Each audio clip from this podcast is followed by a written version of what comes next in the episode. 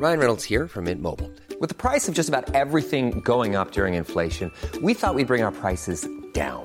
So to help us, we brought in a reverse auctioneer, which is apparently a thing. Mint Mobile unlimited premium wireless. Ready to get 30, 30, bit to get 30, bit to get 20, 20, 20, bit to get 20, 20, bit to get 15, 15, 15, 15 just 15 bucks a month. So, Give it a try at mintmobile.com slash switch. $45 upfront for three months plus taxes and fees. Promo for new customers for limited time. Unlimited more than 40 gigabytes per month. Slows. Full terms at mintmobile.com. Und ich glaube, das Besondere an der Zusammenarbeit zwischen Bernhard Elton und mir ist tatsächlich, das beschreibe ich immer wieder, ähm, als das wirklich Außergewöhnliche, dass diese Zusammenarbeit vollkommen uneitel ist. Also es gibt keine Eitelkeiten zwischen uns. Ne? Also äh, es ist ganz, ganz großer Respekt ne, im Umgang miteinander. Es ist ganz viel Spaß, den wir miteinander haben. Ähm, aber es gab noch nie Stress. Wir haben uns in diesen acht Jahren, es gab noch nie Streit. Also, dass irgendwie ist einer sauer auf den anderen oder es gab es einfach noch nicht. Und, und das, ist, das ist wirklich außergewöhnlich.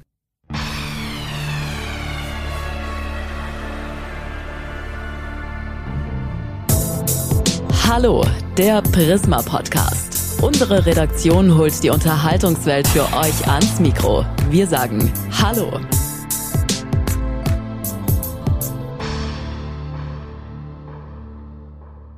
Die heutige Folge wird präsentiert von Walbusch für alle, die was vorhaben. Und das hören wir hier auch noch einmal von einem prominenten Fernsehgesicht, nämlich von Klaus J. Behrendt. Wir haben was vor. Unbeschwertes Leben genießen. Sich ganz spontan mitreißen lassen. Alle, die was vorhaben, landen immer gerne bei Walbusch. Ja, der junge Mann, sage ich mal, der Mann, der mir hier gegenüber sitzt, der ist als Moderator aus dem, aus dem deutschen Unterhaltungsfernsehen schon seit ganz, ganz vielen Jahren eigentlich gar nicht mehr wegzudenken. Und weshalb ich junger Mann sage, ja, mit Sicherheit fühlt er sich auch so, zumindest sieht er so aus. Denn ich würde sagen, der hat sich rein äußerlich in den letzten Jahren überhaupt nicht verändert. Aber darüber werden wir gleich sprechen. Ähm, ich äh, rede über Kai Flaume. Kai Flaume sitzt mir hier gegenüber und die Sendungen, die er moderiert, die werden aber schon langsam ein bisschen älter. Klein gegen Groß zum Beispiel feiert jetzt seinen zehnten Geburtstag in Mhm. diesen Tagen. Auch darüber werden wir gleich sprechen. Und ähm, bei euch lautet das vor den Duellen bei Klein gegen Groß immer Klein gegen Groß auf Mhm. Los geht's los. Und genauso will ich es handhaben. Wer sitzt mir hier gegenüber? Hallo Kai Flaume, sag mal, wer du bist. Ja, ich bin ganz überraschend, bin ich wirklich Kai Pflaume. Ich bin heute mal selber erschienen. Ich mache ja nicht alle Termine alle selber, ja, aber heute habe ich gedacht, Mensch, Stefan, bei dir, da komme ich mal wirklich, da schicke ich keine Vertretung. Sehr nett, sehr nett. Äh, ich bin äh, 54 Jahre alt, mache jetzt äh, 28 Jahre Fernsehen, bin 25 Jahre verheiratet, äh, habe eine tolle Frau, zwei erwachsene Kinder, ähm, fühle mich deutlich jünger an, als ich bin und habe äh, großen Spaß am Leben. Ähm, glaube, dass äh, vor allen Dingen meine stete Neugier mich jung hält. Ähm, ich bin neugierig auf alles, auf jeden, auf Geschichten, auf Menschen, ähm, auf äh, neue Innovationen. Versuche immer die Augen offen zu halten und ähm, ja, denke, dass äh, ich irgendwann in meinem Leben nochmal zum Mond fliegen werde. Das ist ein äh, ganz großes Ziel. Das habe ich seit äh, vielen, vielen Jahren und ich glaube, Okay. dass das möglich ist. Und ähm, ansonsten äh, habe ich noch ein bisschen was vor im Fernsehen. Also ich gehöre nicht zu denen, die sagen, ach so, noch fünf Jahre, ne? also so mit 60, dann mache ich Schluss. Ich habe immer gesagt, ich mache Fernsehen, solange ich Spaß dran habe und solange die Leute mich sehen wollen. Und das sind die beiden wichtigen Komponenten, die zusammenkommen müssen. Und äh, wir sollten diesen Podcast heute machen, solange die Leute uns hören wollen.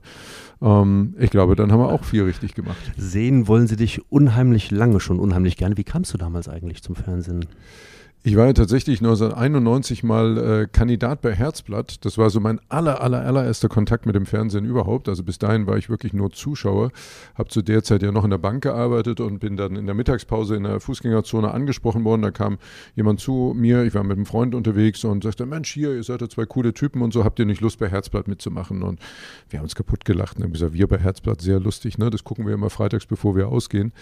Und dann, ähm, ja, haben wir gesagt, komm, wir gehen zum Casting. Da äh, treffen wir vielleicht noch ein paar nette Mädels und äh, wird bestimmt Spaß machen. Und dann sind wir dahin und dann war das auch lustig. Und dann saßen wir sechs Wochen später in München im Studio. Er war in der einen Sendung, ich war in der anderen Sendung. Und ähm, ja, so fing das an. Und danach äh, habe ich aber zwei Jahre wieder an der Bank gearbeitet. Also ich bin nicht bei Herzblatt entdeckt worden, wie das später oft erzählt wurde. Und dann äh, reifte so nach und nach der Entschluss, Mensch, vielleicht wäre das ja was für mich, das möchte ich nicht unversucht lassen, möchte mich nicht irgendwann in meinem Leben mal fragen, warum ich das nicht ausprobiert habe. Und dann habe ich in der Bank gekündigt und habe gesagt, ich mache mich selbstständig und äh, gucke, ob ich irgendwo meinen Platz im Fernsehen finde. Und dann kam das Casting für Nur die Liebe zählt und dann habe ich am 12. September 1993, damals ja noch äh, äh, bei RTL, meine erste Sendung moderiert mit Nur die Liebe zählt.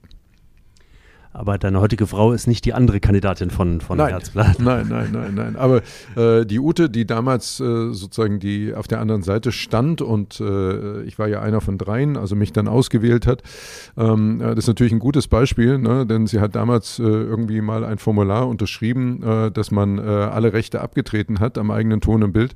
Das ist ja, glaube ich, der Herzblatt-Ausschnitt, äh, der am häufigsten irgendwo gezeigt wurde. Ich glaube, ganze Teile des Bayerischen Rundfunks äh, haben sich aus dem Verkauf dieses Ausschnitts finanziert. Denn äh, wo immer ich äh, gerade in den ersten Jahren irgendwo aufgetreten bin, wurde dieser Ausschnitt gezeigt. Ne? Und das ist natürlich äh, sehr lustig zu sehen. Und jetzt mittlerweile ist es halt wirklich, äh, das ist ja in diesem Jahr jetzt 30 Jahre her. Ja. Wahnsinn, Wahnsinn. Zehn Jahre her ist die erste Folge von klein gegen mhm. groß. Mhm. Wie war das damals, als man dir das angeboten hat? Erinnerst du dich noch, wie das war? Ja, da weiß ich noch ganz genau. Wir saßen in Hamburg zusammen und äh, es ging darum, dass äh, ähm, es eine neue große Abendshow mit mir geben sollte und wir haben dann verschiedene Konzepte uns angeschaut, die von verschiedenen Produzenten eingereicht wurden und da war eben unter anderem von der äh, Produktionsfirma I&U das Konzept dabei. Ähm, da sind talentierte Kinder, ähm, die gegen prominente Erwachsene in einem entsprechenden Duell antreten. Also mehr war es ja erstmal nicht. Ne? Das ist quasi die Grundidee gewesen. Und dann habe ich gesagt, das klingt gut. Also das, ähm, da steckt ja ganz viel drin. Und das ist ja eben auch sehr, sehr abwechslungsreich. Ähm, und so äh, haben wir uns dann eigentlich mit dieser Idee dann weiter auseinandergesetzt und äh, so entsteht so eine Sendung dann auch. Und das ist mir immer sehr wichtig gewesen, auch von der ersten Sekunde an dabei zu sein weil man dann so dafür sorgen kann, dass äh, das am Ende auch wirklich passt, also auch zu mir passt. Ne? Ich habe mal das Bild geprägt, dass so eine Sendung, so eine Show äh, ist ja am Ende wie ein Maßanzug. Ne? Und damit so ein Maßanzug passt, muss man halt auch zur Anprobe gehen. Und genauso ist das eben auch bei der Vorbereitung einer Fernsehsendung. Man muss sich da wirklich, ähm, also das muss man nicht, ne? weil das steht in keinem Vertrag, du musst dich irgendwie da selber einbringen und äh, selber was für tun. Aber das ist mein Verständnis und das ist das, was mir wirklich Spaß macht äh, an dem, was ich da tue. Und dann haben wir halt ähm, ja, so an Details gearbeitet. Ich habe zum Beispiel dann ganz früh gesagt, wir müssen unbedingt die Kinder zu Hause besuchen, wir müssen die vorstellen. Man muss wissen, wie die Kinder leben, aus was für einem familiären Umfeld sie kommen, wohnen die in einer Wohnung, wohnen die in einem Haus, ne? was machen die sonst so, weil bei uns ja auch Kinder zu Gast sind, die sehr, sehr besondere Talente haben.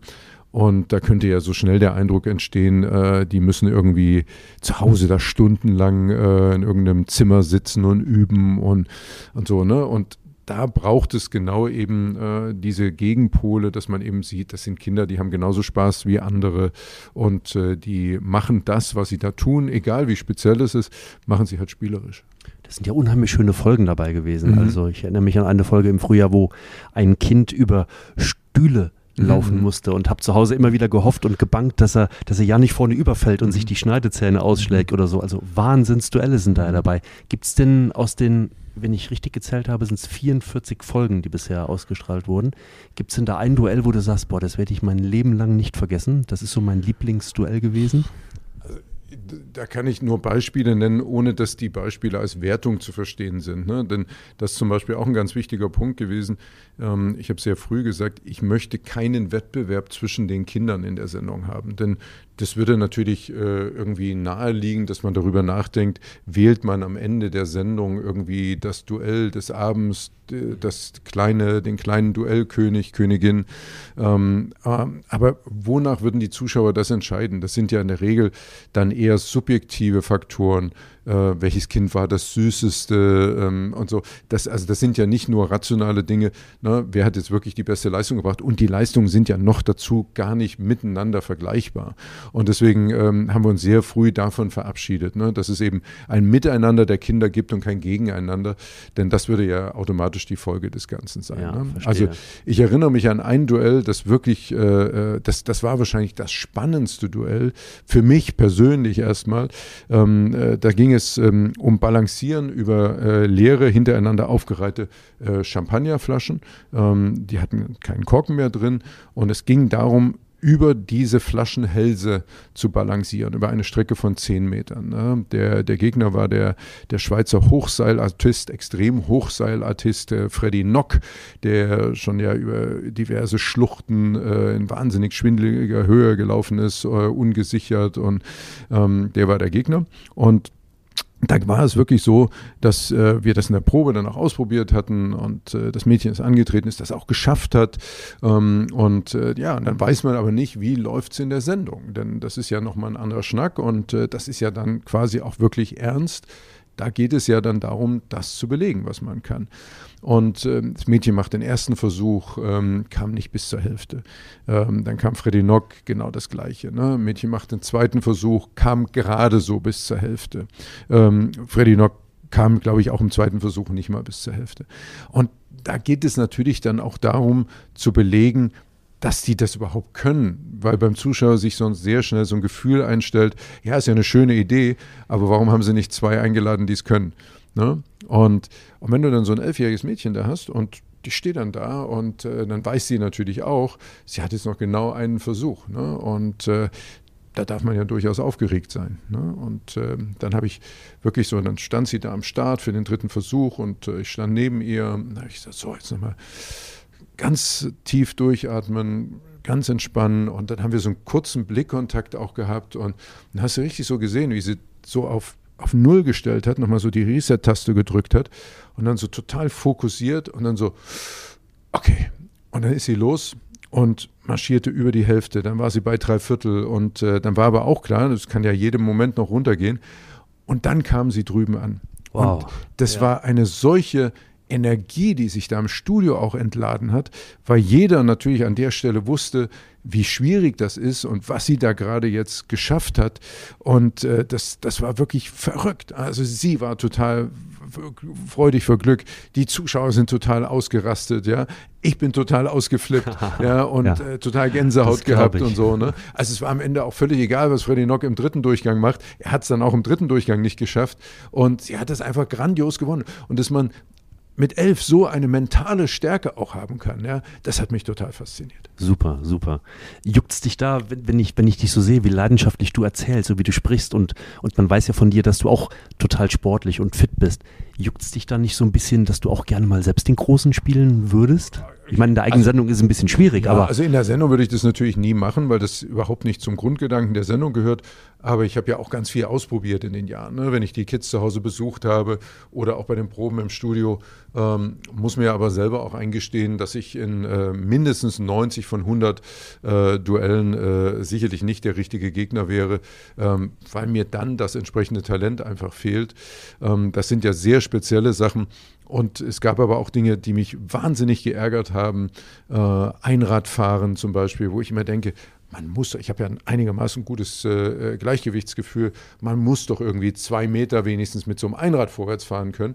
Ja, und es geht einfach nicht. Also das ist so, du, du kannst einfach nicht. Ich habe äh, im Rhönrad gestanden, äh, bin mir schlussendlich über den Finger gefahren. Ich habe äh, mir beim Skateboardfahren die, die Schulter verletzt. Ich war ähm, im Rennkajak gesessen und äh, die haben sich totgelacht, ähm, weil in jedem Moment, wenn ich die Hand nur vom Bootssteg weggenommen habe, pft, ja, äh, äh, hat sich das Ding umgedreht und ich lag im Wasser. Ich habe versucht, Eskimo-Rolle zu machen und habe dabei den halben Pool ausgetrunken und habe gedacht, das kann, das kann nicht sein, das, das muss ich können, das muss ich schaffen und musste mir am Ende eingestehen, dass es nicht geht. Und ähm, ja, so ist es halt. Und es ist aber auch gut zu wissen, was man alles nicht kann. Also dann doch lieber moderieren und das dann richtig und ja, professionell. Ja, ja. Das ist ja, das ist ja das Prinzip äh, sowieso im Fernsehen, äh, auch das Prinzip einer Quizshow, ähm, dass man anderen Leuten Fragen stellt, die man selber nicht beantworten könnte. okay. Wer ist denn bei so einem Duell eigentlich aufgeregter? Sind es denn, sind es denn, ich könnte mir vorstellen, das sind die Promis oder die Großen, oder? Weil die Kinder gehen doch wahrscheinlich mit einer unheimlichen Leichtigkeit an, an so ein Duell heran. Das ist in der Tat sehr unterschiedlich. Äh, bei den Kindern hängt das oft vom Alter ab. Ähm, die ganz kleinen Kinder, okay. Die ja. denken da gar nicht so groß drüber nach. Für die ist das ja alles wie ein Riesenspielplatz und es macht alles super Spaß und äh, da ist noch jemand, auch hier und den kenne ich und da und da kann ich hochklettern und da kann ich das machen. Ähm, die, die, die denken eben gar nicht so weit, ne? was, was passiert da alles hinterher. Bei den etwas älteren Kindern ist es schon so, dass sie natürlich äh, im Hinterkopf haben, okay, ähm, die Sendung kommt ja irgendwann im Fernsehen und äh, dann komme ich am Montag danach wieder in die Schule und äh, was sagen die anderen dann und so. Ne? Also das ist dann schon mehr ein Thema. Und sie wollen natürlich auch gerne zeigen, was sie ja können. Und das ist bei den Prominenten aber ganz genauso. Ne? Also daher kommt auch keiner und sagt, ja, ja, ich verliere halt mal. Das ist auch nicht der Ansatz, weil wir unseren prominenten Gästen auch immer wieder sagen, dass ihr ein, ein gut vorbereiteter, relevanter Gegner für die Kids seid, hat eben auch was mit Respekt vor den Kindern zu tun. Ne? Kein Kind möchte, dass der Große sie gewinnen lässt. Kein Kind möchte, dass der Große da ankommt und offensichtlich sich eben nicht vorbereitet hat und eigentlich gar nicht so richtig äh, weiß, worüber er da redet. Ne? Weil dann hat man natürlich das Gefühl, warum haben sie nicht jemand anders gefragt? Wie ist das denn im, im, im Vorfeld, wenn, wenn diese Ideen zu den Duellen entstehen? Gibt es denn auch Prominente oder Profis, die sowas mal ablehnen und sagen, nee, das mache ich nicht? Es ist nicht, das mache ich nicht. Es ist mehr natürlich oft auch eine Frage, äh, habe ich die Zeit, ähm, mich da so drauf vorzubereiten. Mhm. Es gibt mhm. ja ganz unterschiedliche Ansätze. Ne? Also es kann ja sein, dass Kinder mit ähm, ähm super Ideen, Talenten zu uns kommen und wir sagen, super Geschichte. Ähm, jetzt müssen wir nur noch einen prominenten Gegner finden und äh, dann definieren wir das Duell und dann kann das so genauso über die Bühne gehen. Gibt aber natürlich auch äh, den Fall, dass man sagt, ähm, hier gibt es einen Prominenten, der hat ein äh, besonderes Hobby, da wissen wir, da kennt sich jemand mit irgendwas gut aus und ähm, jetzt suchen wir ein Kind, was dazu passt. Oder wir sehen irgendwo etwas und sagen, boah, das wäre ein super Duell, was hier in die Sendung passen würde. Wir suchen Kind und Prominenten genau für diese Idee, die von uns kommt. Ne? Das sind die unterschiedlichen Mittel und Wege, die es da gibt. Und dazu gehört natürlich auch, dass wir Prominente haben, die sich dann auch mal speziell auf etwas vorbereiten. Ich erinnere an dieses Wahnsinnsgedächtnisduell mit Heike Makatsch, ähm, das wir im Frühjahr hatten, ähm, die eben wirklich diese Gedächtnistechnik extra dann auch für diese Sendung gelernt hat und am Ende ja wirklich äh, grandios unter Beweis gestellt hat. Und äh, das beeindruckt den Zuschauer dann natürlich auch. Du hast Heike Makatsch angesprochen. Ich habe mir mal so ein paar A-Promis äh, rausgeschrieben, die bei dir alle schon zu Gast waren. Und die Liste ist ja bei uns nur A-Promis. Ja, aber also wirklich. Also Franziska von Almsig, Jan-Josef Liefers, Heike Magath sprachst du an, Uwe Ochsenknecht, Otto Walkes und so weiter, um nur mal so einige zu nennen. Das liest sich ja fast schon wie die damalige äh, Couch bei Wetten Das, bei mhm. Thomas Gottschalk. Macht dich sowas stolz, dass du wirklich solche prominenten Gäste hast? Im Duell mit Kindern. Ja, es, es, ist, es, es ist nicht die Liste an Namen, die mich stolz macht, sondern was mich stolz macht, ist, dass wir eine Sendung ähm, geschaffen haben, wo Gäste gerne hinkommen. Das ist das, was mich stolz macht, weil das, was ich möchte, was ich als Gastgeber ja erreichen möchte, ist, dass sich Menschen wohlfühlen. Und dazu gehören die Kinder und die Familien genauso wie unsere prominenten Gäste ich möchte, dass die nach Hause fahren und sagen, das war super und das würde ich jederzeit wieder machen. Ich habe überhaupt kein Interesse daran, dass sie nach Hause fahren und sagen, boah, bloß nicht, nie wieder, weil sowas verbreitet sich am Ende ja auch viel schneller als jede positive Erfahrung. Das wissen wir alle. Wenn du irgendwo eine negative Erfahrung hattest, ne, dann ist die Motivation, das an andere weiterzugeben, das äh, weiterzuerzählen, viel, viel größer ne, als bei jeder positiven Erfahrung. Das ist nun mal so. Ne? Also so, so ticken wir offensichtlich als Menschen dann. Und genauso ist das mit so einer Sendung auch. Das Kollegen untereinander ähm, irgendwann miteinander reden und sagen, sag mal, warst du eigentlich schon mal bei Klein gegen Groß? Wie, die haben dich noch nicht eingeladen. Ja? Also das ist super, da musst du unbedingt mal hin. Das ist das größte Lob, was man bekommen kann. Und wenn das nicht so wäre, würde sich das eben wahnsinnig schnell verbreiten und rumsprechen und dann würden wir auch irgendwann keine Gäste mehr kriegen. Was ist denn so das aus deiner Sicht das, das Erfolgsgeheimnis von, von Klein gegen Groß? Was, was, was meinst du, ist, ist das, was, was das Format wirklich zu dem gemacht hat, was es jetzt ist? Naja, in allererster Linie sind es wirklich diese unglaublichen Fähigkeiten und Begabungen äh, der Kinder, die bei uns äh, zu sehen sind. Ne? Das ist das, was die Sendung äh, ganz, ganz besonders macht und zu dem macht, was, es, äh, was sie heute ist. Dazu kommt aber sicherlich auch, dass Klein gegen Groß als, als Fernsehshow heute alles mitbringt, was man von einer modernen Fernsehshow erwartet.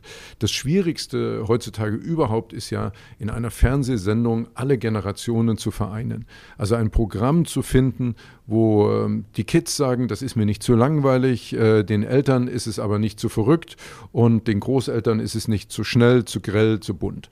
Ähm, dass man wirklich sich zusammensetzt, also Familienfernsehen am Samstagabend, das ist heute das Schwierigste überhaupt. Ne? Und das ist uns offensichtlich sehr, sehr gut gelungen, dass Klein gegen Groß wirklich ein Event ist, wo sich Kids verabreden und sagen, boah, am Samstag kommt Klein gegen Groß, da treffen wir uns, dann gibt es Übernachtungen dann hinten dran und so. Oder am Wochenende bin ich wieder bei Oma und Opa, da kommt Klein gegen Groß, das gucken wir immer zusammen.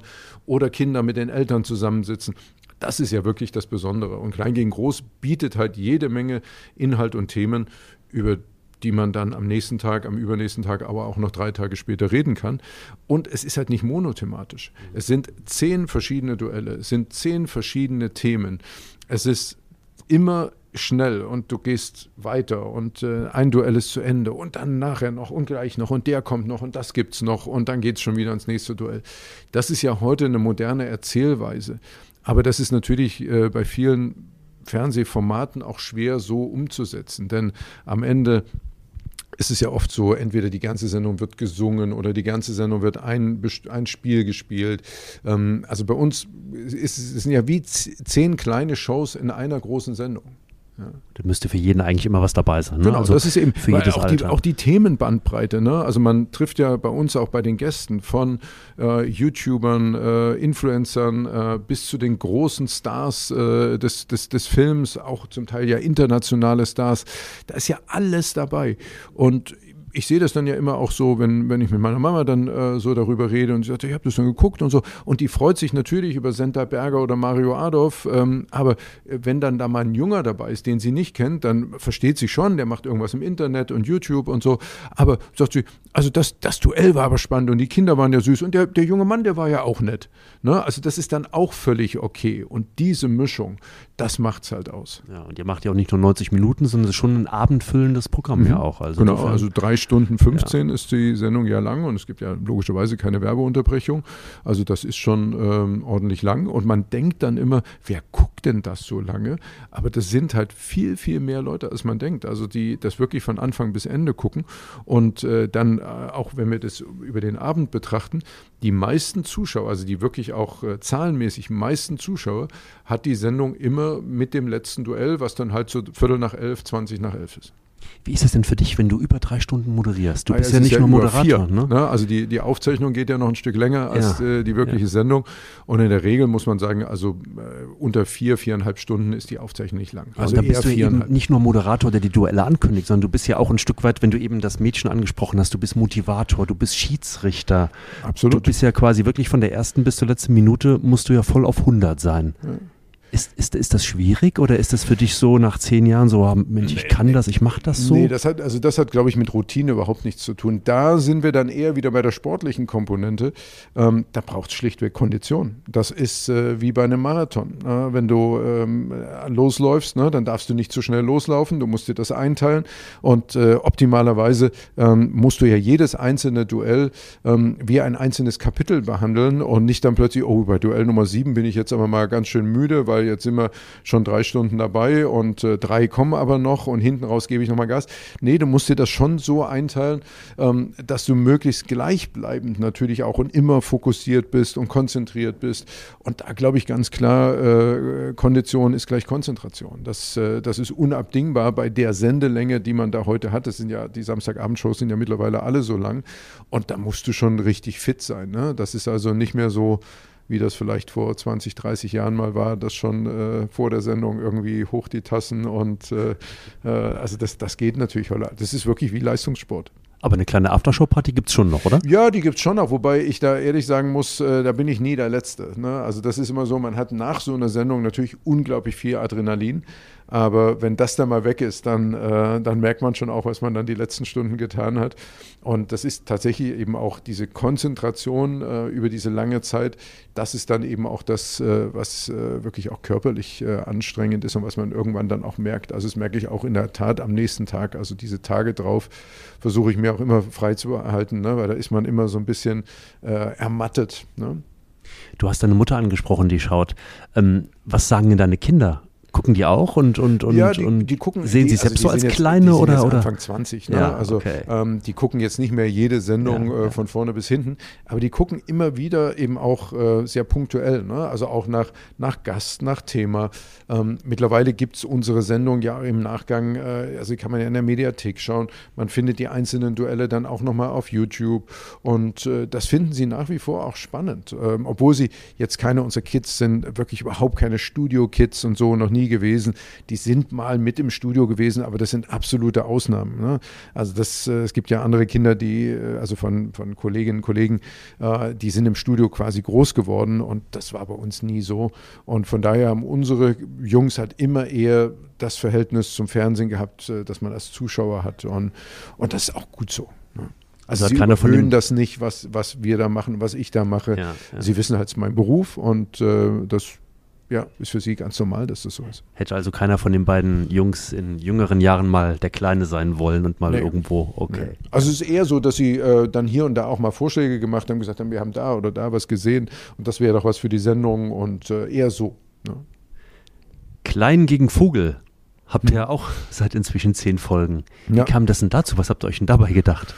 Ja, das, war- das war so eine Geschichte, die ist irgendwann entstanden, nachdem Jürgen ja ein, ein paar Mal über, über längeren Zeitraum äh, bei uns zu Gast war und dann auch immer wieder mit anderen Themen und äh, in diesen einzelnen Themen ähm, durchaus sehr stark war, also von äh, Lieder erraten äh, bis mit Baumaschinen äh, fahren, aber eben auch Staubsauger am, äh, am Motorengeräusch erkennen. Ähm, und äh, dann hatte ich irgendwann tatsächlich so den Gedanken, Mensch, äh, können wir nicht ein, ein Duell finden für Jürgen, so dass er in jeder Folge zu Gast ist und Kids ihn herausfordern können als den Allrounder überhaupt. Und darüber hinaus natürlich ein, ein super netter Kollege und einfach ein, ein toller Typ und macht riesen Spaß und äh, die Zuschauer lieben ihn und dann ähm, haben wir mit ihm darüber gesprochen und er fand die Idee auch super und so gab es dann eben äh, dieses feste Duell Klein gegen Vogel und Kids konnten Jürgen eben in einer bestimmten Disziplin herausfordern.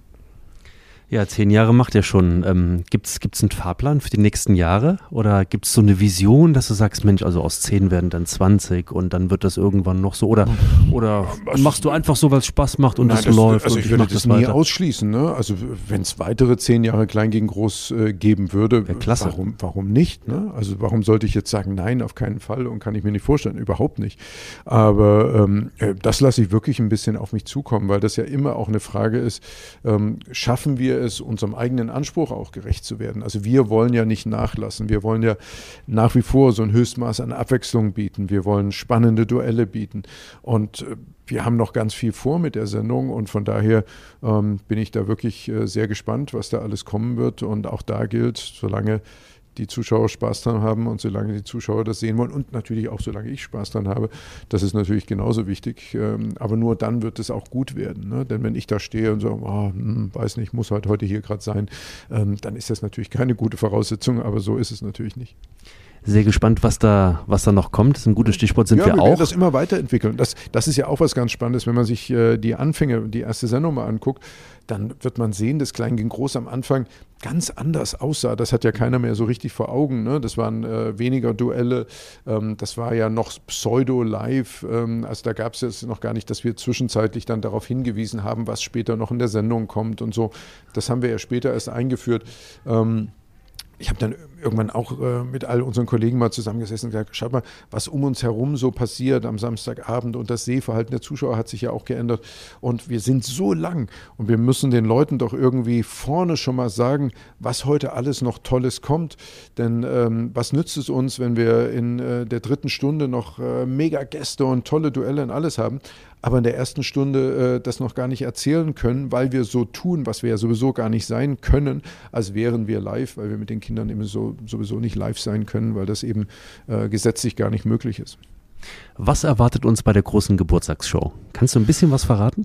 Ähm, also es wird definitiv kein Rückblick. Äh, ich glaube, das war uns allen wichtig, dass wir jetzt nicht sagen, jetzt gucken wir mal zurück und äh, dann gibt es permanent irgendwie Ausschnitte aus den letzten zehn Jahren.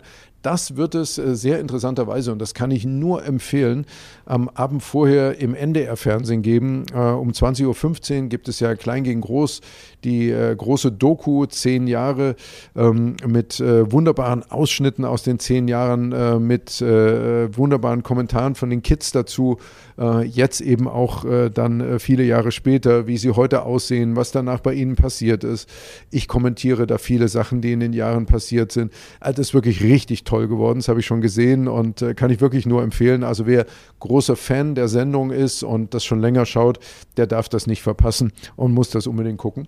Und äh, in unserer Jubiläumsausgabe wird es vor allen Dingen lassen wir es einfach noch mehr krachen als sonst. Also ich glaube, da, da steckt alles drin. Wir haben äh, super coole Gäste, wir haben, wir haben tolle Duelle, also auch äh, große Sachen und äh, ja, all das, was zu einer großen Show dazugehört. Ich glaube, das einzige Retro-Element, ähm, äh, was wir haben, ist, äh, dass Fabian Hambüchen äh, in der Sendung zu Gast sein wird. der war ja jetzt schon viermal bei uns.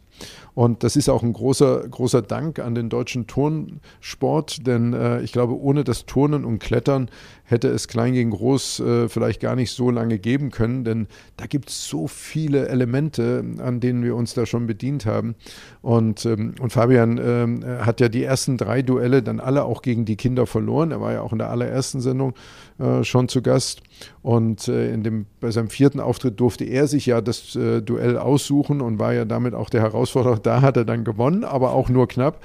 Und ähm, ja, jetzt gucken wir mal, wie es jetzt bei ihm ausschaut. Und da in dem Zusammenhang kommen wir natürlich sicherlich kurz darauf zu sprechen, dass er auch in der allerersten Sendung dabei war. Und äh, ja, da war er halt auch noch zehn Jahre jünger. Und da lagen auch viele Dinge noch vor ihm, muss man sich ja auch mal überlegen. Ne? Das war lange vor seinem Olympiasieg, das war ja vor London noch. Ne? Wir haben ja 2011 genau, mit der Sendung ja, angefangen. Ja, ja. Ne? Es war vor Olympia in London. War 12, ja, ja. Genau, und da war in Rio noch gar nicht zu denken. Und ja, es war ja, schon, schon toll, auch wenn man so über die Jahre zurückblickt, wer da eben auch alle, alles dann, welche großen Erfolge dann auch äh, gefeiert hat. Was wir schon sehen durften zu eurer Geburtstagsshow ist das Shooting. Mhm. Ja, das sind die Fotos, die wir hier vor uns auch liegen haben. Mhm, mhm, Diese unheimlich schönen Fotos, da habt ihr klein gegen groß mal umgedreht, ja. Oh. Da ist auf einmal der Kai Flaume der Kleine und die Kinder mhm. sind die Großen. Mhm war das auch so eine, so eine Idee, wo du so ein bisschen mit, mitwirken durftest oder, oder war das, war ja, das ja schon, schon nicht ähm, ganz alltägliches Ja, Shooting, wir, haben uns, wir haben uns ja Gedanken darüber gemacht, wie können die Fotos aussehen und äh, was äh, spiegelt im Grunde genommen am besten wieder, was in dieser Show eigentlich passiert. Und die Kinder sind ja die großen Stars bei uns in der Sendung und das sollen diese Fotos eben auch ausdrücken, denn äh, das, das Klein gegen Groß bezieht sich ja nur auf Alter manchmal auch auf Körpergröße, aber auch nicht immer. Aber äh, es äh, das heißt im Grunde nur, dass die Kleinen die Jüngeren sind und äh, die Großen äh, die Erwachsenen. Aber unsere großen Stars äh, sind die Kinder in der Sendung und äh, das würde auch jeder unserer prominenten Gäste so unterschreiben. Und das ist mir auch immer ganz wichtig, das am Anfang der Sendung zu sagen. Ich sage, hier sind unsere prominenten Gäste und hier sind unsere großen Stars. Ne? Und die großen Stars sind eben die Kinder. Also mir gefallen die Fotos unheimlich gut und deshalb nehmen wir auch ein Foto davon auf unsere Titelseite, mhm. haben das demnächst überall mhm. auf Prisma vorne ja. drauf. Schön. Passend dann zum 16. Oktober, ja. wenn die große Geburtstagsshow läuft. Um ja, genau, macht ARD. Fotos davon und äh, schickt sie mir. Genau, wenn ihr das Foto irgendwo seht, genau, dann macht es. Wenn du gerade Körpergröße ansprachst, dann sind das ja nicht immer nur Kinder, die ein bisschen kleiner sind. Dann können das ja auch mal Erwachsene sein. Wer weiß denn sowas, läuft nämlich auch wieder. Und da gibt es ja mhm. auch den einen oder anderen etwas kleineren, der da immer wieder mal dabei ist. Bernhard, ja. So, ja. Wer, wer, wer kann schlechter verlieren, Bernhard oder Elton eigentlich? Ah, die können beide nicht verlieren. Ja? Also das, äh, auch da äh, sind wir jetzt im achten Jahr. Ne? Das äh, ist ja auch verrückt, wie lange es diese Sendung mittlerweile schon gibt. Wir, wir steuern da ja ähm, wirklich gerade auf aus die äh, tausendste Folge zu. Das wird ja gar nicht mehr so lange dauern. Und äh, das haben wir jetzt gerade, wir haben jetzt gerade die ersten äh, Folgen wieder aufgenommen und es hat sich einfach in diesen acht Jahren nichts verändert. Ne? Beide wollen unbedingt gewinnen. Wenn da irgendwie das Gefühl ist, da ist eine Frage, was wirklich sehr selten vorkommt, aber da wäre eine Frage nicht ganz korrekt formuliert gewesen oder irgendeine zweideutige Antwortmöglichkeit ist noch dabei gewesen.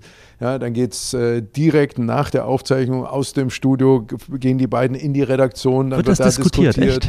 Und ja, ja, doch, doch, doch. Und das ist ja auch gut so, weil das ist ja eine Frage der Grundhaltung. Ne? Denn was bei uns wirklich verboten ist zu sagen, und das betrifft eben die Teamkapitäne, die machen das sowieso nicht, aber auch die Gäste, dass einer sagt, ist doch egal, wer gewinnt. Na, das ist nicht egal, wer gewinnt, weil man spielt ja für das Publikum und denen ist das halt nicht egal, wer gewinnt, weil da geht es ja dann um das Geld fürs Publikum. Und von daher, wie gesagt, auch wenn es nicht um viel Geld geht, na, das ist ja auch sehr bewusst so, dass das so äh, sich im gehobenen Taschengeldbereich bewegt, aber es geht um Geld fürs Publikum und man spielt quasi für die anderen und von daher ist es sehr wohl wichtig, wer gewinnt. Also ich muss ehrlich sagen, die Fragen, die sind ja manchmal schon sehr skurril. Ja, sehr besonders. Sehr besonders, genau. Ja wie, wer, wer, kommt denn auf diese Ideen eigentlich, zu diesen Fragen? Bringst du dich da manchmal selbst auch mit ein oder guckst nee, du mal also der Redaktion mich, über die da Schulter? muss ich mich wirklich rausnehmen. Das ist sehr selten, dass ich mal eine, eine Frage irgendwo oder irgendwo was aufschnappe, wo ich sage, Mensch, das wäre doch äh, eine Frage äh, für die Sendung. Und in der Regel ist es dann so, wenn ich da mal was habe und das an die Redaktion weitergebe, dass ich dann die Rückmeldung bekomme, äh, haben wir schon gesehen, äh, äh, ist schon in Vorbereitung. Also wir haben wirklich, wir haben eine wunderbare Redaktion, die ähm, alle möglichen Themenbereiche natürlich auch äh, durchgeht und immer wieder schaut, ähm, wo gibt es ähm, ja, Fragen, die so oft so alltäglich erscheinen, wo man, das geht uns ja selber so, dass man dann die Frage liest und sagt, ja, stimmt, warum habe ich mir da eigentlich noch nie Gedanken drüber gemacht? Äh, weil das liegt so auf der Tat, wir haben jeden Tag damit zu tun, aber irgendwie, ja, habe ich mir die Frage nie gestellt. Ne? Und bei uns wird sie halt gestellt. Und das ist ja eigentlich immer eine Frage des, des Ansatzes. Also die Fragen haben ja so, ein, so einen anderen Grundansatz. Und ich erkläre die Faszination dieser Sendung immer so, dass wir Fragen stellen, wo man am Ende sagt, ja, interessiert mich mehr oder weniger, aber wenn die Frage einmal gestellt ist, dann möchte ich auch wissen, wie die richtige Antwort ist. Also dann, dann bleibe ich halt einfach dran. Und das passiert halt zwölfmal, wenn ich die Masterfrage dazu nehme, 13 Mal in der Sendung. Und von daher spricht die Sendung eben auch so ein breites Publikum an. Also diese Art Fragen, natürlich auch viel zum Weitererzählen dabei. Ach Mensch, Wahnsinn, wusstest du eigentlich das? Und habe ich hier in der Sendung gesehen. Und das sind ja Haushaltstipps und das sind, keine Ahnung, Fragen äh, rund um den Körper und Geografie und äh, ist ja alles dabei. Hey, I'm Ryan Reynolds. Recently, I asked Mint Mobile's legal team if big wireless companies are allowed to raise prices due to inflation. They said yes. And then when I asked if raising prices technically violates those onerous two-year contracts, they said, what the f*** are you talking about, you insane Hollywood ass?" So to recap, we're cutting the price of Mint Unlimited from $30 a month to just $15 a month. Give it a try at mintmobile.com slash switch. $45 up front for three months plus taxes and fees. Promoting for new customers for limited time. Unlimited more than 40 gigabytes per month. Slows. Full terms at mintmobile.com. Einer, der sich auch sehr mit diesen Fragen beschäftigt in der Show ähm, und sich mitunter auch wundert, wie sehr und wie tief du in diesen Fragen drinsteckst, hat jetzt selber mal eine Frage an dich. Und die will ich dir jetzt mal vorspielen. Der Bernhard hier, eine Frage. Wir haben hier einen Flur, wo unsere Garderoben nebeneinander liegen. Und es kommt immer wieder mal vor, dass du die Türe schließt und dich vor der Show noch etwas zurückziehst. Und ich habe schon mit dem Glas an der Wand gestanden. Ich habe schon Spiegel unter der Tür durchgeschoben, aber ich frage mich manchmal, was machst du kurz vor der Show, dass du so entspannt da unten reingehst? Lernst du die Namen der Gäste auswendig? Googlest du die Antworten der Fragen? Oder trinkst du einfach nur Kaffee? Das würde mich mal interessieren. Alles Gute, wir sehen uns. Super, oder? Ja, super. Ja, man muss in der Tat sagen, also es ist so, wenn man den langen Flur bei uns äh, lang geht, dann ähm, sind erst Gästegarderoben, dann kommt man zur Garderobe von Elton, dann kommt man zur Garderobe von Bernhard und dann die letzte Tür im Flur ganz hinten, das ist dann meine Garderobe. Und ähm, dementsprechend ist auch gut so, ne? weil ich gehe dann immer bei den anderen vorbei. Also wenn ich zu meiner Garderobe gehe, dann schaue ich beim, beim Elton rein, dann gucke ich bei Bernhard rein, bevor ich in meine Garderobe gehe. Wenn ich rauskomme, klopfe ich erst bei Bernhard an die Tür und sage, geht weiter, geht los, geht weiter. Dann bin ich bei Elton, sage, hier, mach die Playstation aus, äh, geht wieder ins Studio ne? und ähm, dann geht es in die andere Richtung. Ähm, direkt vor der Sendung, also das, was die beiden ja immer wieder so fasziniert, ähm, was für mich irgendwie völlig normal ist, ähm, ist so ja, dass ich also die Fragen, äh, die Namen der Gäste ähm, äh, immer auswendig weiß, dass ich äh, auch viele Details über die Gäste weiß. Und äh, ich bediene mich ja keiner Hilfsmittel. Also ich habe ja keine Karten, keine Moderationskarten und habe auch keinen Knopf im Ohr und keinen Teleprompter, ähm, sondern das habe ich halt im Kopf. Ne? Also das ist immer so für, wir zeichnen ja drei Sendungen am Tag auf, da kann man ja auch mal durcheinander kommen und so. Nee, das passiert aber nicht. Ne? Also das, das ist einfach so, weil ich immer so gearbeitet habe und immer so arbeiten musste. Insofern ist das für mich also ganz normal. Und das ist auch nicht das, was ich vor der Sendung mache. Ähm, das habe ich mir vorher schon angeguckt. Ne? Also wer ist wann, wo zu Gast.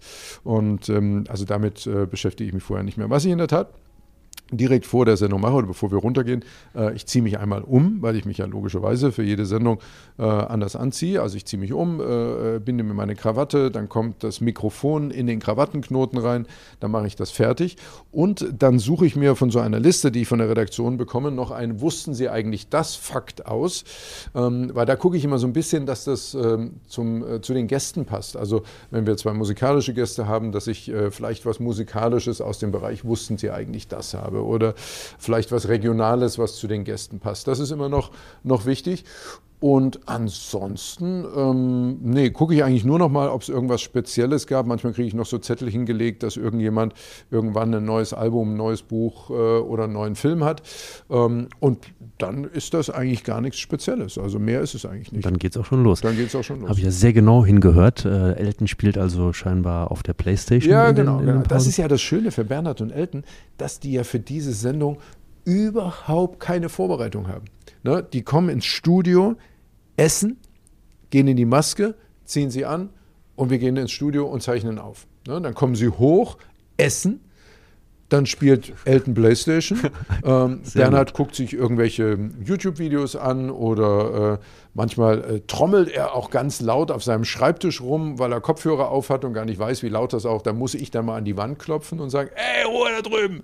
Ja, was ist da los? Ähm, und dann zeichnen wir die nächste Sendung auf. Und so geht das halt Tag ein, Tag aus. Und das ist für die beiden natürlich auch sensationell.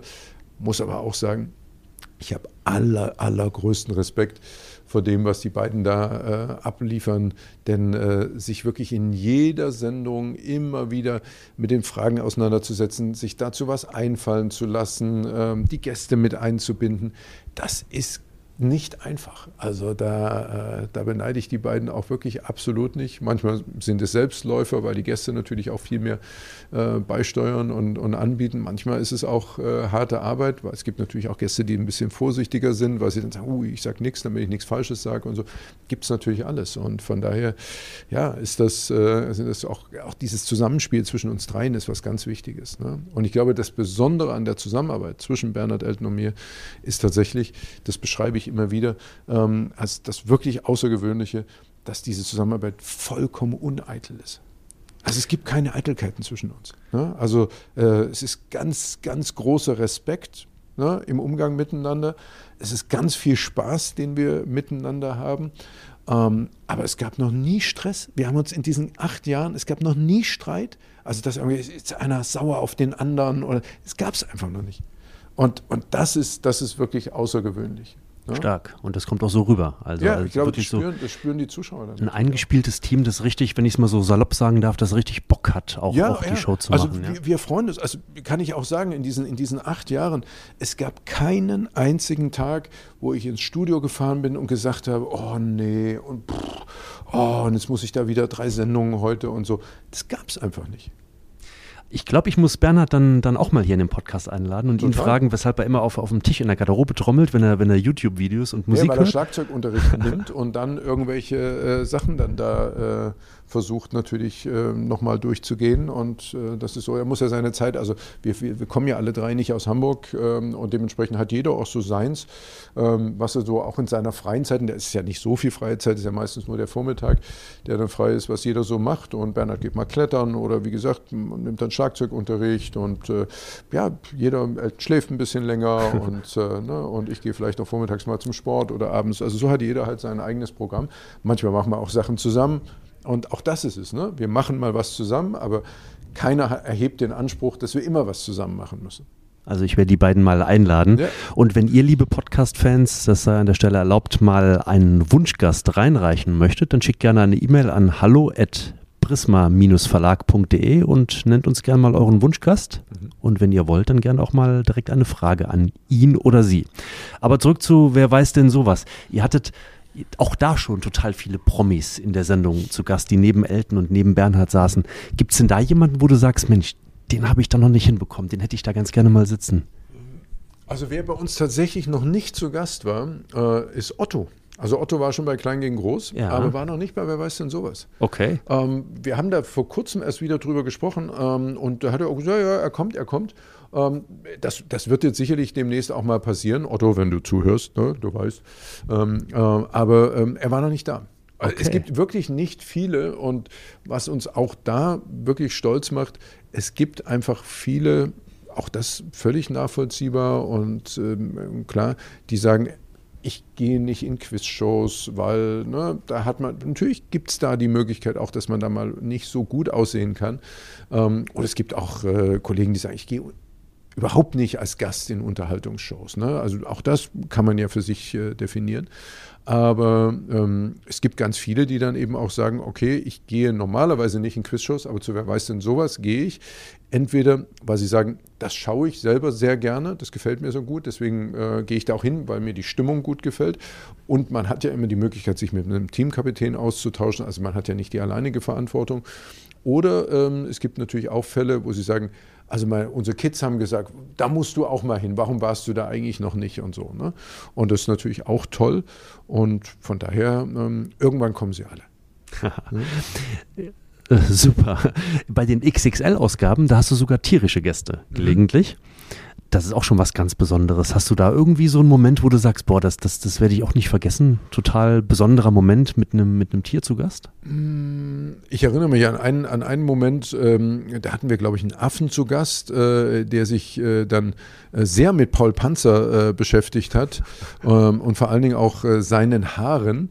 Ähm, also der, der war da ganz wild und äh, hatte da großen Spaß. Äh, das fand Paul, glaube ich, nicht so lustig. Ähm, aber da steckt man ja nicht drin. Ne? Also wenn jemand so bunte Anzüge trägt und so, so wilde Haare hat, dann muss man das um Affen auch mal nachsehen. Und wir haben ja nicht nur Tiere, wir haben ja auch äh, Live-Experimente äh, bei den XXL. Und da gab es natürlich mal einen besonders heißen Moment ähm, mit Michael Kessler ähm, wo ich vorher sehr genau erklärt habe, äh, was er machen soll und was nicht. Ähm, da ging es um ein Experiment. Wir hatten ein, ein größeres Becken und in diesem Becken war Seifenlauge. Und äh, ich habe dann äh, in dieses Becken hinein Feuerzeugbenzin, also das Gas des Feuerzeugbenzins mhm. reingedrückt. Da entstanden dann Blasen, Schaum. Den sollte der Michael auf die Hand nehmen. Dann habe ich ihm gesagt, auf keinen Fall mit den Händen, mit dem Schaum über dem Becken, sondern ein Stück weg. So, und dann habe ich den Schaum in seinen Händen angezündet. Und er hat aber aus Schreck das dann quasi so aus den Händen rausgemacht, aber direkt ins Becken. Und dadurch stand das ganze Becken dann in Flammen und er damit auch. Und äh, also nicht der ganze Michael Kessler, aber zumindest die Arme. Also er hatte dann versenkte Haare an den Armen und so und es roch ein bisschen angekokelt. Und es ist vor allen Dingen ein unglaubliches Foto entstanden, was wirklich aussah wie Feuer Inferno im Fernsehstudio. Und ähm, damit haben wir es, äh, haben wir es äh, bis auf eine Doppelseite bei Stern View geschafft. Ähm, und es ist zwischen uns so ein Running Gag, ne? wann immer irgendwas mit Feuer in der Sendung passiert, ähm, ist eigentlich, äh, wo ist eigentlich Michael Kessler? Hm? Aber es ist alles gut gegangen. Es ist ja? alles gut gegangen. Okay, gut dann, dann können und, wir. Wie gesagt, und äh, nochmal, ne, Michael, du warst auch selber schuld.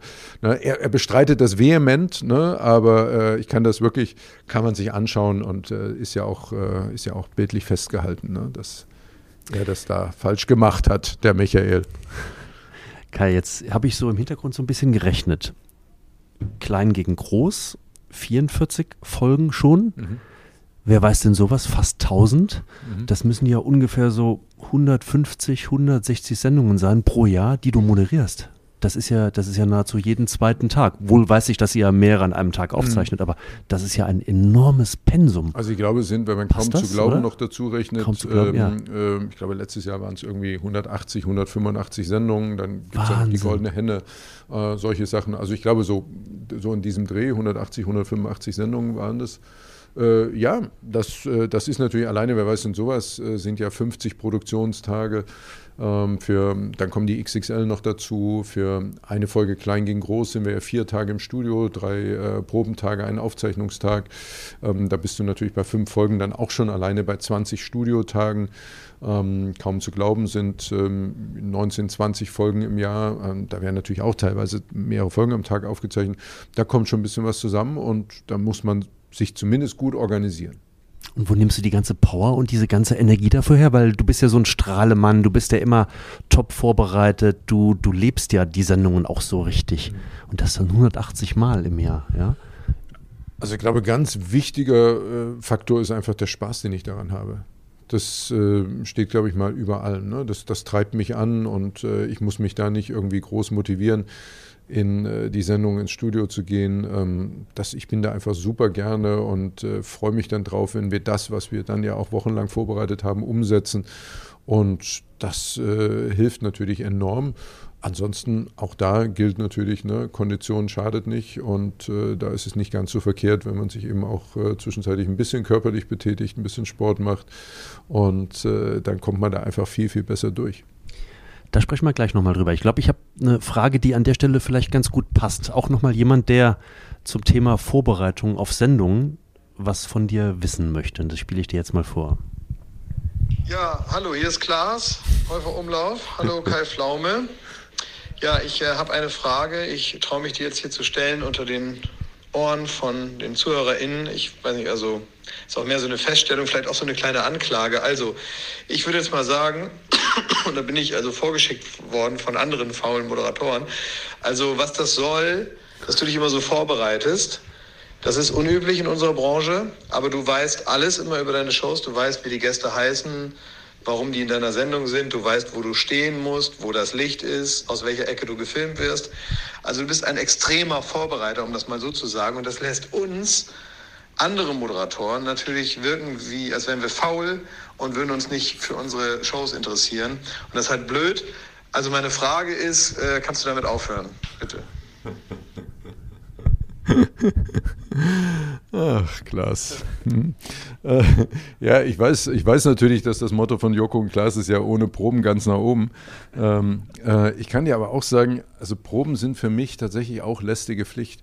Ähm, ich habe äh, wirklich seinerzeit, als ich mit Fernsehen angefangen habe, ähm, habe ich Rudi Carell erlebt. Und Rudi Carell war ja jemand, der sich akribisch auf alles vorbereitet hat. Und da war es aber so, der wollte alles und hat auch alles von vorne bis hinten durchgeplant. Ne, da war jeder Gag besprochen. Ähm, da war ganz klar, also da war kein Spielraum für Spontanität und da war auch kein Spielraum für Dinge, die dann spontan anders umgesetzt werden, als man sich das irgendwann mal überlegt hat. Ähm, meine Vorbereitung ist gar nicht so akribisch im Sinne von, äh, ich lerne Dinge auswendig und, und weiß halt dadurch ähm, irgendwie alles irgendwie und bete das so runter. Aber ich habe keinen Text für meine Shows. Ich rede ja frei in den Sendungen. Das heißt aber, ich muss natürlich wissen, worüber will ich denn in meinen Sendungen reden. Ich bin in den Proben, ähm, zum Beispiel in den, in den ersten Proben zum Beispiel, probe ich gar nicht selber, sondern dann gucke ich mir das, was im Studio passiert, an den Bildschirmen an, ähm, um zu sehen, ob das, was wir uns überlegt haben, sich bildlich auch für den Zuschauer erklärt. Und das heißt, wenn ich dann selber im Studio bin, dann habe ich oft auch Gespräche mit dem Regisseur und sage, können wir, das nicht so machen und wäre das nicht viel spannender so und viel besser und deutlicher so. Und deswegen weiß ich dann auch, warum welche Kamera von wo nach wo filmt. Ähm, und äh, ansonsten gibt es ja eine ganz klare Regel, die ich am Anfang meiner Fernsehzeit gelernt habe. Ähm, der Regisseur schneidet immer die Kamera an, die der Moderator gerade guckt. Ähm, das hat sich sp später irgendwann mal verselbstständigt, dass Regisseure meinten, äh, Moderatoren sagen zu müssen, dass sie in die Kamera schauen müssen, wo gerade Rotlicht ist. Aber ich habe gelernt, es ist immer da Rotlicht, wo ich reingucke. Und äh, insofern macht es das natürlich auch ein bisschen einfacher. Nein, das ist, ähm, das ist eine Frage der, also wie ich, wie ich auch in meinen Job da reingewachsen bin. Äh, ich habe ja mit Nur die Liebe zählt angefangen und da konnte ich diese ganzen Hilfsmittel halt gar nicht nutzen. Da ging das nicht, äh, dass man Karten in der Hand hält und dann sagt, so Sabine, du bist jetzt fünf Jahre hier mit dem Thorsten zusammen und ihr habt, Moment, ich muss mal auf meine Karte gucken, äh, ihr habt zwei Kinder und dann gab es Probleme, Sabine. Ne? Also das, das waren so private Momente, da konnte man keine Moderationskarten in der Hand halten. Ein Teleprompter ging auch nicht, also diese Dinger, die auf der Kamera sitzen, wo der Text dann durchläuft, weil das Publikum ja hinter uns saß und die hätten ja auch mitlesen können. Und da das ja eine Überraschungsshow ist, hätte man ja dann schon lesen können, so und als nächstes kommt jetzt gleich äh, hier die Claudia und die sitzt jetzt noch im Publikum. Da wäre Claudia schon aufgestanden, bevor ich es gesagt hätte. Und dann äh, Knopf im Ohr ging auch nicht, also wo dann jemand aus der Redaktion äh, mit dir reden kann während der Sendung, weil es oft so still war im Studio, dass du das dann als Gegenüber hörst, wenn da jemand in den, in den Knopf spricht. Ne? Okay. Also mhm. musste ich lernen, ohne all diese Hilfsmittel zu arbeiten. Und deswegen habe ich mir so eine eigene Vorbereitungsroutine dann eben angewöhnt. Ne? Und das ist eben auch immer eine ganz klare Frage, was man für eine Sendung macht. Joko und Klaas gegen Pro7 ist natürlich auch ein gutes Beispiel, weil da wissen die beiden ja auch nicht, was auf sie zukommt. Also gibt es für sie keine Vorbereitung. Ne? Und Grundsätzlich hilft es dann natürlich klar, wenn man sich irgendwie einen Namen besser merken kann. Da ist aber jeder auch anders. Ne? Also Joko sagt ja auch immer zu mir, wie machst du das eigentlich? Und ich kann mir per se keine Namen merken. Und ich habe irgendwann mal so festgestellt, dass man viele Namen schon deswegen nicht behält, weil man sie beim Vorstellen schon nicht richtig verstanden hat. Ne? Also dann, du sagst nur, ja, ich bin der, ja, Stefan, äh, und da habe ich gesagt, bist du jetzt Stefan oder Stefan? Habe ich gerade nicht richtig verstanden. Und da ich schon beim ersten Mal nicht richtig verstanden habe, habe ich es aber auch nicht abgespeichert. Okay. Und da habe ich mir irgendwann so angewöhnt, nachzufragen. Ne? Also, Entschuldigung, ich habe das gerade nicht richtig verstanden. Ne? Stefan oder Steffen oder Steven oder wie auch immer. Ne? Und dann wiederholst du es nochmal und dann geht es viel leichter bei mir natürlich ein. Okay, also ohne. Also nichts für ungut, Klaas. ne? Bleib weiter bei ohne Proben ganz nach oben. ja. Aber das, das ist vielleicht das Geheimnis, dass es am Ende, man, ich finde immer, man muss so vorbereitet sein, dass es am Ende in der Sendung total spielerisch einfach aussieht. Als wäre es nichts. Und äh, das ist äh, äh, eigentlich immer mein Ziel. Und ähm, ich liebe das, wenn irgendwas in der Sendung passiert, was äh, so nicht geplant war, irgendwelche spontanen Momente. Ich weiß nicht, ob du dich an diese Geschichte mit, ähm, äh, wo wir, wo äh, der Jens Weiß flog, ähm, mit den Skiern, wo wir diese Rampe hatten, wo die über rohe Eier gefahren sind und wo es dann darum ging, dass die Eier nicht kaputt gehen sollten. Ja, nee, ja, ich mich also, nicht, ne? ne? So eine Skigeschichte bei Klein gegen Groß. Und ähm, da war Günther Jauch auch zu Gast, äh, der ja lange auch äh, Skispringen äh, ja moderiert hat. hat. Und RTL, ja. der hat sich da sehr eingebracht und und, äh, und hatte dann, hat dann mit Jens Weißburg auch so ein bisschen gefachsimpelt und so, ne, und, und, und sagte dann irgendwann, ähm, ja, also, ne, also dieser, ne, ging es um die, um die Eier und dann äh, habe ich gesagt, du Günther, wir können ja ausmachen, pass auf, wenn der, äh, der Junge jetzt in dem nächsten Durchgang, ähm, wenn der weniger als äh, zehn Eier kaputt macht beim Runterfahren, was ich persönlich für unwahrscheinlich äh, gehalten habe, dann essen wir beide am Ende der Sendung ein rohes Ei. Ne? Mhm. Ne? Und also so mit allem, mit Schale, ne? Also darum ging es. Also ein komplettes rohes Ei, ne?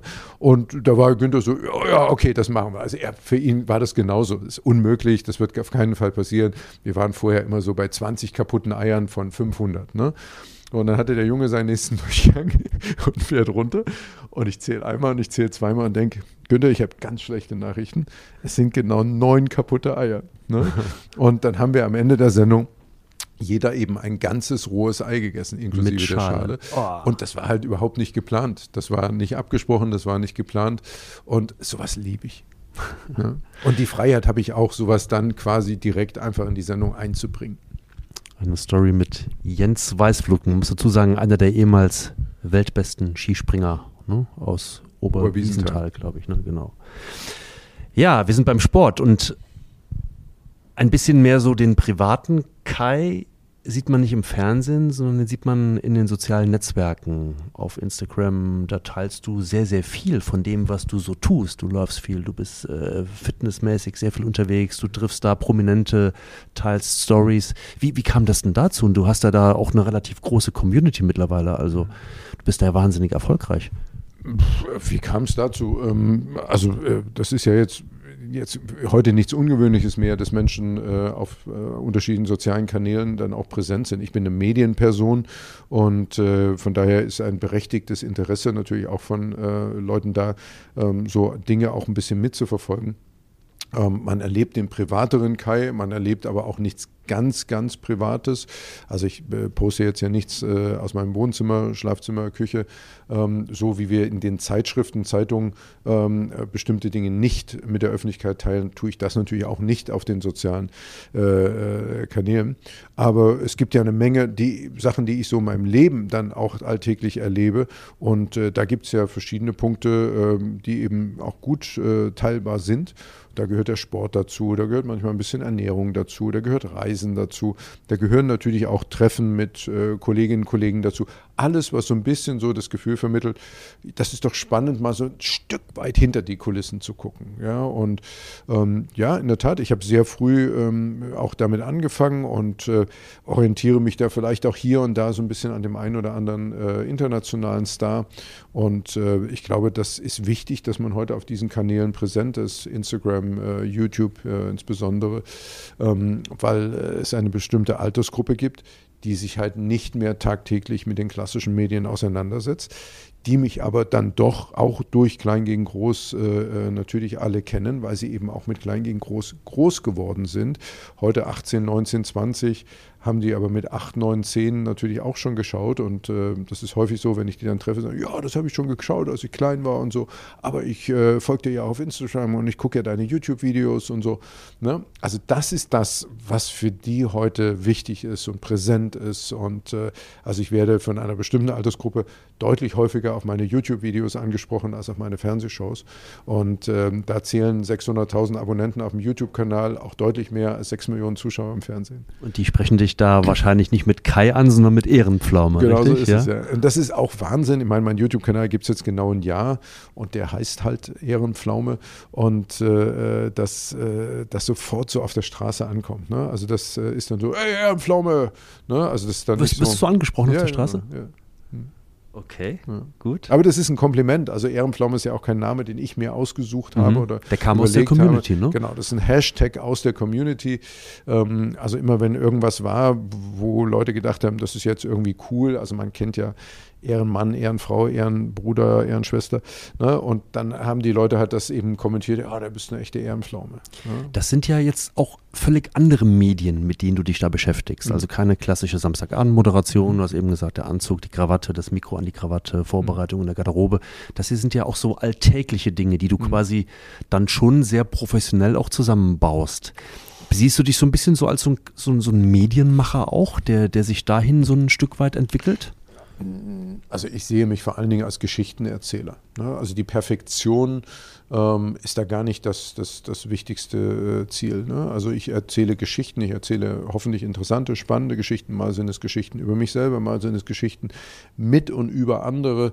Und äh, das ist, glaube ich, das Besondere. Ne? Und äh, da kommt natürlich dann eben auch dazu, dass ich sicherlich eben auch durch diese vielen Jahre im Fernsehen auch bei vielen Jüngeren und auch bei, bei äh, Leuten, die jetzt äh, auf YouTube äh, eher zu Hause sind oder Instagram zu Hause sind, dann natürlich auch ein Vertrauen genieße und einen gewissen Vertrauensvorschuss natürlich auch bekomme, weil die einfach wissen, ähm, ähm, ich verarsche niemand, ich mache mich nicht über andere lustig, sondern die wissen halt, ich nehme sie ernst und sie können am Ende darauf vertrauen, dass da was Cooles entsteht. Und das ist auch das, was ich allen immer sage. Ich frage ja ähm, jetzt, wenn ich jemanden äh, frage, ob er ein YouTube-Video mit mir dreht und so, dann frage ich die ja selber. Das machen ja nicht andere Leute für mich, sondern ich mache das selber.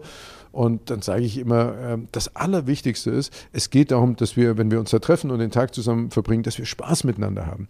Das ist keine Doku und ich berichte nicht über dich, ne, sondern wir treffen uns, wir haben Spaß zusammen, wir quatschen zusammen und äh, du zeigst dabei ein bisschen so, wie ein Tag bei dir aussieht, weil man ja auch gar keine Vorstellung hat, wie sieht so ein Tag von jemand aus, der quasi hauptberuflich auf YouTube zu Hause ist. Ne? Und da gibt es auch sehr unterschiedliche Modelle und es sind ja auch sehr unterschiedliche Typen in sehr unterschiedlichen Themenbereichen. Und das ist mega spannend, weil du diesen 360-Grad-Blick, den du in den Videos bekommst, äh, die ich mache, halt so sonst gar nicht bekommst. Ne? Wenn YouTuber und YouTuber sich treffen, ist es meist so ein bisschen jünger, verrückter, ähm, je nachdem, worum es geht. Ähm, es ist aber eben, oder du siehst die, die Stories dieser Leute, dann hast du hier mal einen kleinen Ausschnitt, da mal einen kleinen Ausschnitt. Ähm, aber so siehst du das einmal 360 Grad und ich stelle vielleicht auch an bestimmten Punkten andere Fragen. Und dadurch entsteht auch ein, ein anderer äh, Austausch, der dann eben sehr spannend ist. Und ich glaube auch das Generationen Gegensätzliche ist dann eben auch äh, eine wichtige Grundlage so bei den Gesprächen und ähm, bringt dann eben auch nochmal so einen anderen Blickwinkel da rein. Okay, also wie ein Tag von Kai Flaume so aussieht, das sehen wir bei Instagram, bei YouTube, ja? Ja, da, wobei da geht es ja weniger um meinen Tag auf YouTube. Da ist es ja eher so, dass ich Tage mit anderen verbringe, wo es mehr um deren Tagesablauf geht. Also ich aber, wenn man so ein bisschen einen Eindruck äh, haben möchte, wie ich so meine Zeit verbringe, dann ja, den hätte ich jetzt schon gerne mal. Dann sag unseren Podcast-Hörern doch mal so kurz, was macht, wie ist so, wie so ein, wie war der heutige Tag bei dir? Also man muss dazu sagen, wir das, sitzen hier in Berlin. Genau, das kann ich erklären, wie mein heutiger Tag war. Ansonsten kann ich nur sagen, es ist selten so, dass bei mir ein Tag ist wie der andere. Ähm, das kommt mir auch sehr entgegen so liebe ich mein Leben. Ne? Also das äh, wäre für mich schwer vorstellbar, dass für mich wirklich sich so die Tagesabläufe ähm, ständig wiederholen. Ähm, also ich mag das sehr, ähm, immer wieder unterwegs zu sein, woanders zu sein. Ähm, ich bin auch sehr froh, dass ich so viele verschiedene Sendungen habe, weil ich damit natürlich ein Höchstmaß auch an Abwechslung habe, also auch beruflich Total, ein Höchstmaß ja, an ja, Abwechslung ja. habe. Also heute ähm, bin ich um, äh, um 8 Uhr aufgestanden, äh, dann habe ich, äh, hab ich natürlich geduscht, rasiert, ähm, habe ein paar Sachen eingepackt, weil ich wusste, ich fliege dann am Nachmittag nach Berlin, ähm, hatte am Vormittag äh, tatsächlich eine längere Videokonferenz äh, zu einer Veranstaltung, die ich nächste Woche in München moderiere, den Audi Generation Award. Ähm, dann ähm, bin ich zum Flughafen gefahren, dann habe ich noch äh, Mails beantwortet am Flughafen, dann äh, bin ich nach Berlin geflogen, habe noch ein paar Telefonate am Weg äh, vom Flughafen hier ins Hotel geführt wo es um die Sendung am Sonntag geht, also die Aufzeichnung von Klein gegen Groß, die wir jetzt am Sonntag hier haben. Ähm, dann äh, haben wir uns hier schon in der Lobby getroffen. Ähm, dann äh, jetzt sitzen wir hier, nehmen den Podcast auf und äh, heute Abend äh, bin ich noch mit dem lieben Jakob Lund und äh, Paul Ripke zum Essen verabredet. Ähm, das ist die Einlagerung von, äh, von Jakob ähm, aufgrund unseres gemeinsamen Halbmarathons, den wir ja vor kurzem hier in Berlin gelaufen sind okay, und okay. wo ich ihn begleitet habe und das war ihm sehr wichtig, sich da zu bedanken nochmal und dann gehen wir heute Abend zusammen essen. Und bevor ihr euch gleich trefft und zusammen essen geht, habe ich noch eine kurze Schnellfragerunde. Ja, schießen wir los. Autogramm oder Selfie? Äh, je nach Bedarf, was, was derjenige möchte. Also Autogramme sind nicht aus der Mode gekommen. Es wird sehr häufig wieder nach Autogrammen gefragt. Allerdings äh, habe ich auch festgestellt, wenn ich, also ich werde sehr häufig auch zum Beispiel angeschrieben, kannst du mir ein Autogramm schicken? Das ist immer sehr lustig, weil dann schicke ich das Autogramm, dann wird das Autogramm fotografiert und kommt dann in die Instagram Story, wo ah. ich dann wieder getaggt werde. Okay. Hm? Tischtennis oder Fitnessstudio?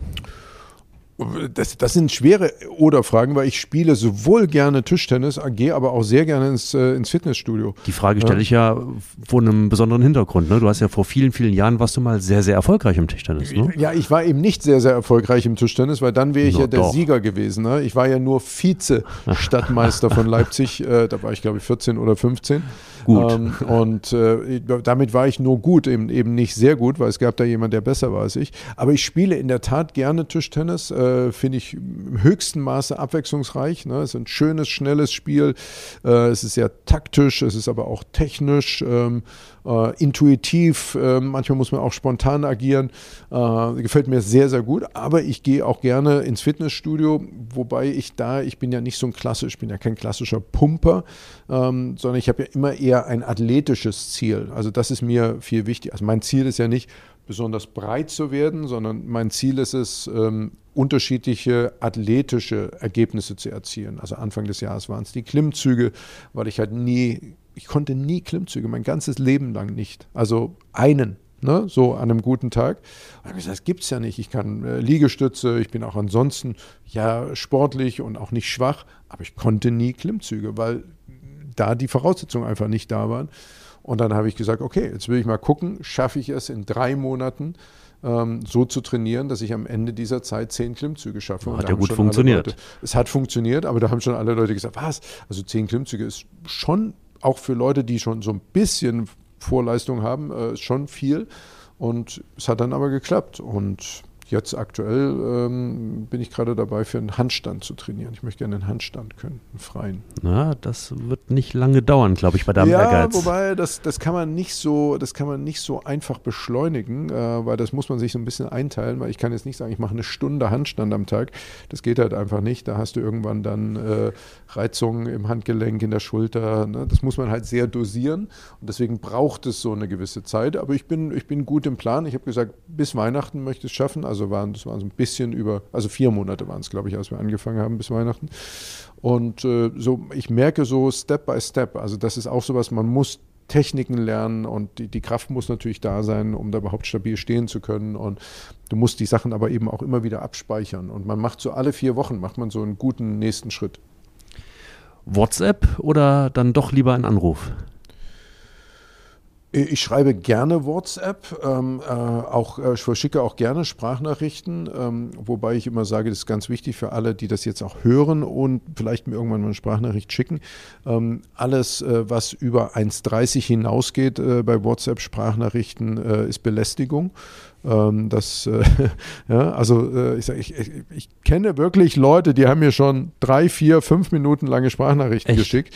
Das sage ich dann, dann ruf mich doch an, das, dann, ja. das ist doch ein Telefonat. Genau. Ne? Wer soll das denn abhören? Ne? Und äh, ja, die lösche ich dann auch oft äh, ungehört.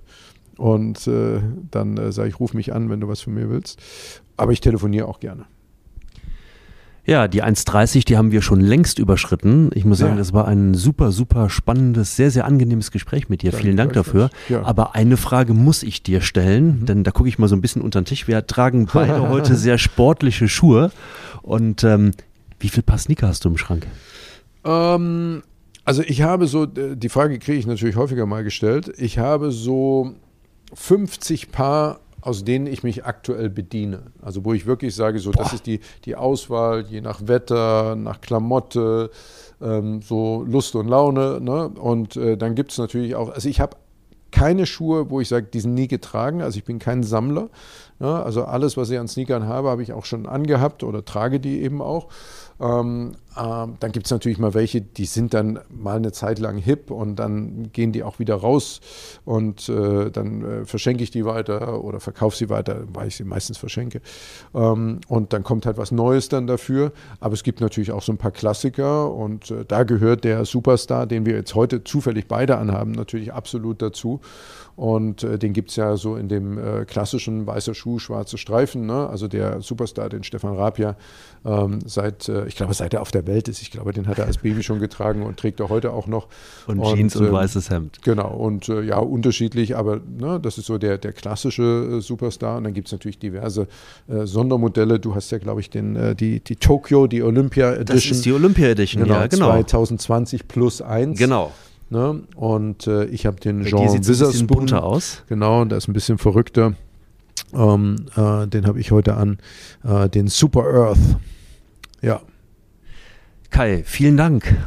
Ja, danke dir, Stefan. Ein super, super sympathisches Gespräch. Danke. Und äh, liebe Podcast-Fans, nicht vergessen, am 16. Oktober ist richtig, ne? mhm. ne? Klein gegen Groß, die große Geburtstagsshow. Unbedingt Samstagabend gucken. 2015. Und einen Abend vorher auf dem NDR. Genau, NDR Fernsehen, Freitagabend 2015 gibt es die Doku 10 Jahre Klein gegen Groß. Und wir beide unterhalten uns jetzt noch ein bisschen über den Superstar. genau. Kai, vielen Dank. Danke dir. Alles Gute. Das war wieder eine Folge von Hallo, dem Prisma Podcast. Mehr aus der großen Unterhaltungswelt, das stets tagesaktuelle TV-Programm und alles rund um Streaming findet ihr auf www.prisma.de. Bis zur nächsten Folge.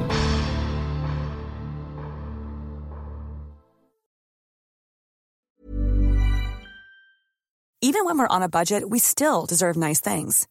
Quince is a place to scoop up stunning high-end goods for 50 to 80% less than similar brands. They have buttery soft cashmere sweaters starting at $50, luxurious Italian leather bags, and so much more. Plus, Quince only works with factories that use safe, ethical, and responsible manufacturing. Get the high-end goods you'll love without the high price tag with Quince. Go to quince.com/style for free shipping and 365-day returns.